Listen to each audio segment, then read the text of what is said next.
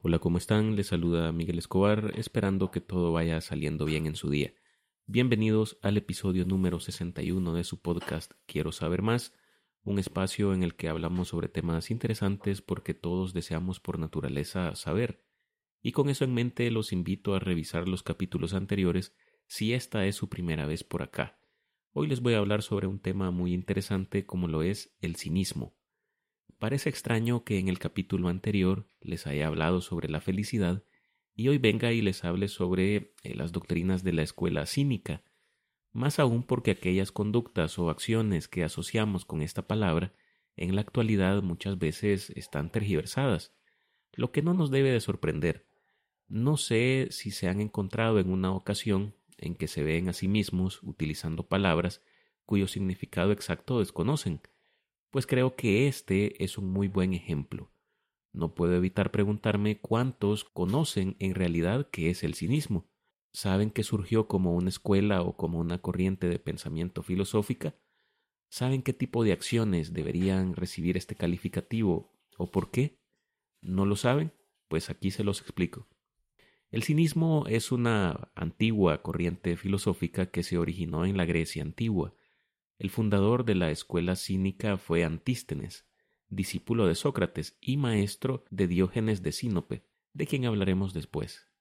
Antístenes, un ateniense nacido alrededor del año 422 a.C., discípulo primero de Gorgias y después de Sócrates, muerto éste enseñó públicamente y sus discípulos recibieron el nombre de cínicos. Y sobre esto hay al menos dos teorías.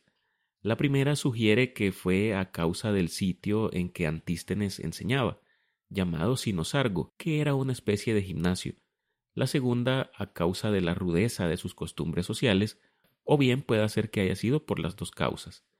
Sin importar esto, lo que sí es seguro es que fue Antístenes quien inició formalmente la tradición cínica al desarrollar y promover muchas de las ideas y principios que caracterizarían esta corriente filosófica, sus enseñanzas se enfocaron en la virtud, la autarquía, autosuficiencia, simplicidad y la independencia de las normas sociales y materiales.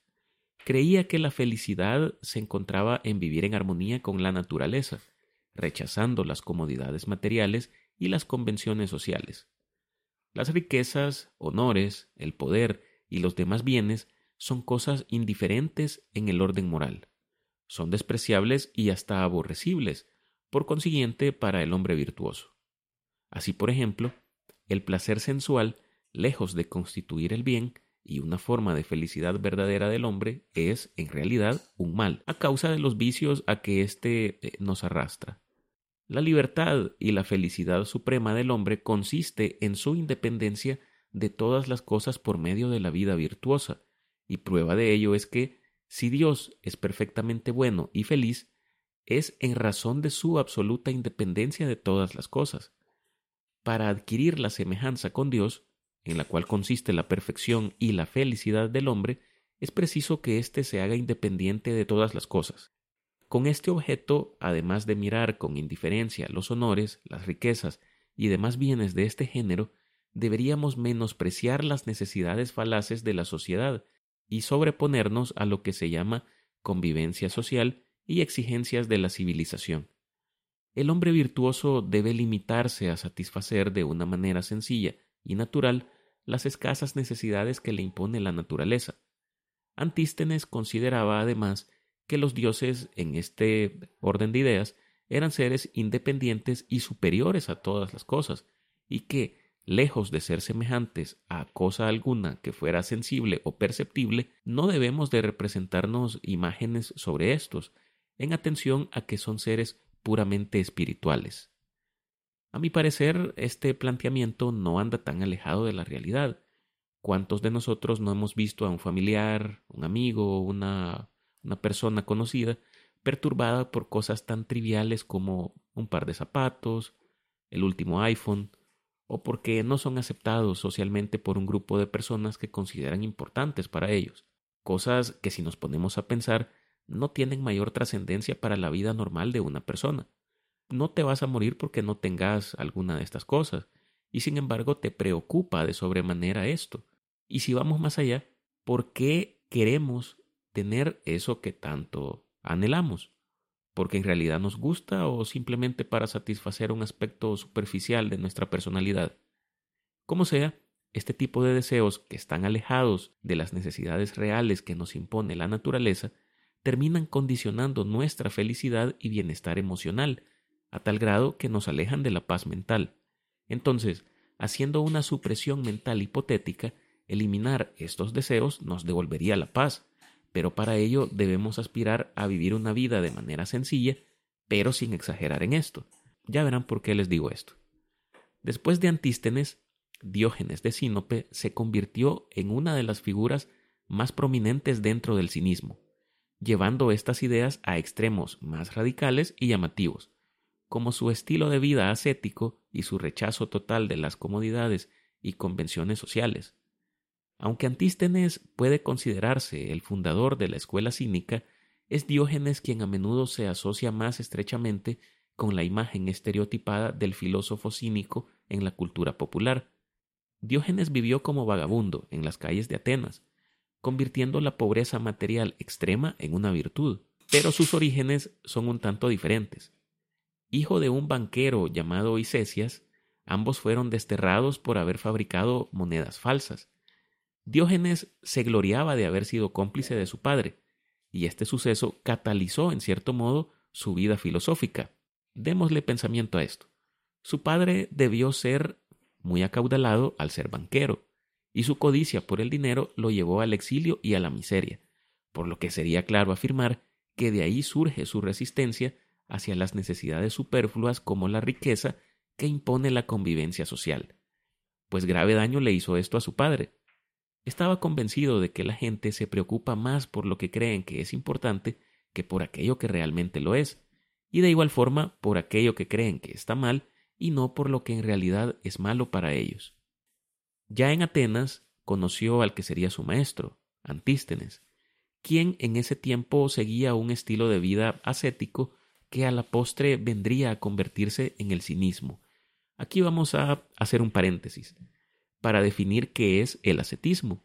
Esta es una práctica que implica la renuncia a los placeres y deseos mundanos en busca de una conexión más profunda con lo espiritual y lo trascendental. Los ascetas pueden retirarse de la vida social, llevar un estilo de vida austero y practicar la automortificación para lograr un mayor nivel de claridad espiritual o liberarse de los apegos materiales. El ascetismo a menudo está vinculado con tradiciones religiosas y espirituales, y puede llevar a una búsqueda de la iluminación o la salvación.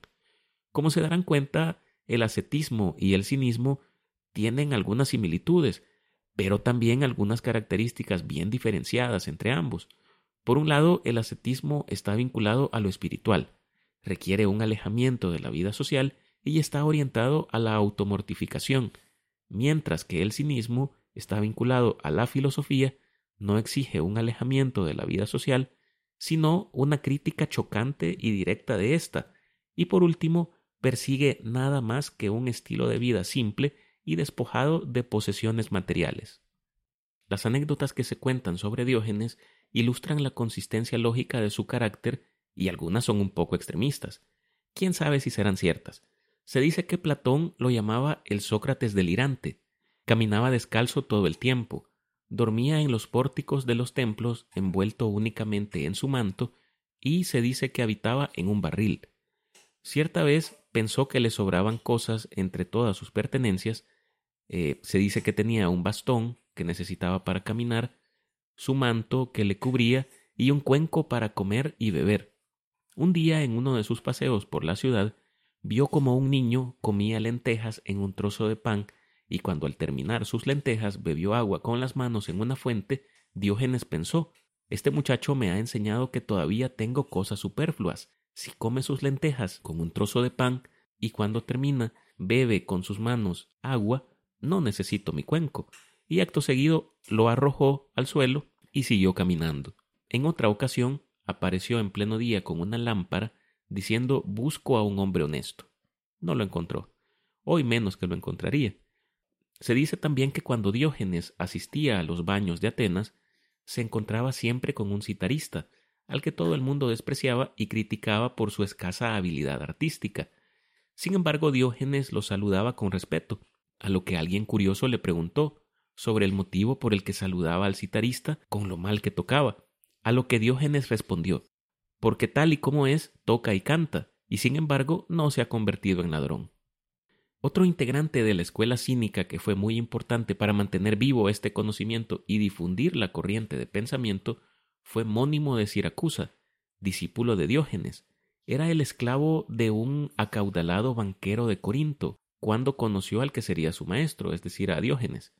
A través del contacto con éste, conoció la filosofía y el modo de vida de los cínicos. Para poder dedicarse a este modo de vivir, se fingió loco tirando el dinero que su amo le encargaba contabilizar y guardar. Con ello logró ser liberado y pudo desarrollar su vida como filósofo errante. Como pueden ver, un rasgo característico de los filósofos cínicos era su desapego con lo material, con los convencionalismos, con la hipocresía que implica muchas veces la convivencia social, pero no por querer hacerlo o por mostrarse rebeldes ante los demás, sino porque de este modo consideraban que estaban más cerca de alcanzar la virtud, la felicidad y el estado de plenitud mental que el ser humano solo podría alcanzar viviendo en armonía con el mundo natural. Pero al escuchar las historias de Diógenes de Sinope, no es descabellado pensar si el comportamiento y forma de pensar de este señor no era una exageración. Me cuestiono incluso la posibilidad de que alguien viviendo en estas condiciones de, austeridad extrema logre vivir por tanto tiempo. Por último, quisiera aclarar que el cinismo filosófico no debe confundirse con la idea moderna que se tiene sobre esta palabra. Ahora se le da el calificativo de cínico a una actitud desconfiada o desprecio hacia las motivaciones y acciones de los demás, a menudo acompañada de una actitud sarcástica o despectiva. Esta actitud puede surgir de la creencia de que las personas actúan principalmente por intereses egoístas o manipuladores. Como ven, de ninguna forma debe de entenderse como conceptos equivalentes. Con esto vamos a poner punto final a este episodio. Les agradezco por escucharme. Suscríbanse, califiquen y compartan este podcast en su plataforma preferida o con sus amigos, familiares, compañeros o con quien ustedes deseen. Síganme en Twitter como Miguel Escobar y en Instagram como Quiero saber más. Nos escuchamos en la próxima para conocer un poco más sobre un nuevo tema. Me despido deseándoles como siempre lo mejor. Saludos y hasta pronto.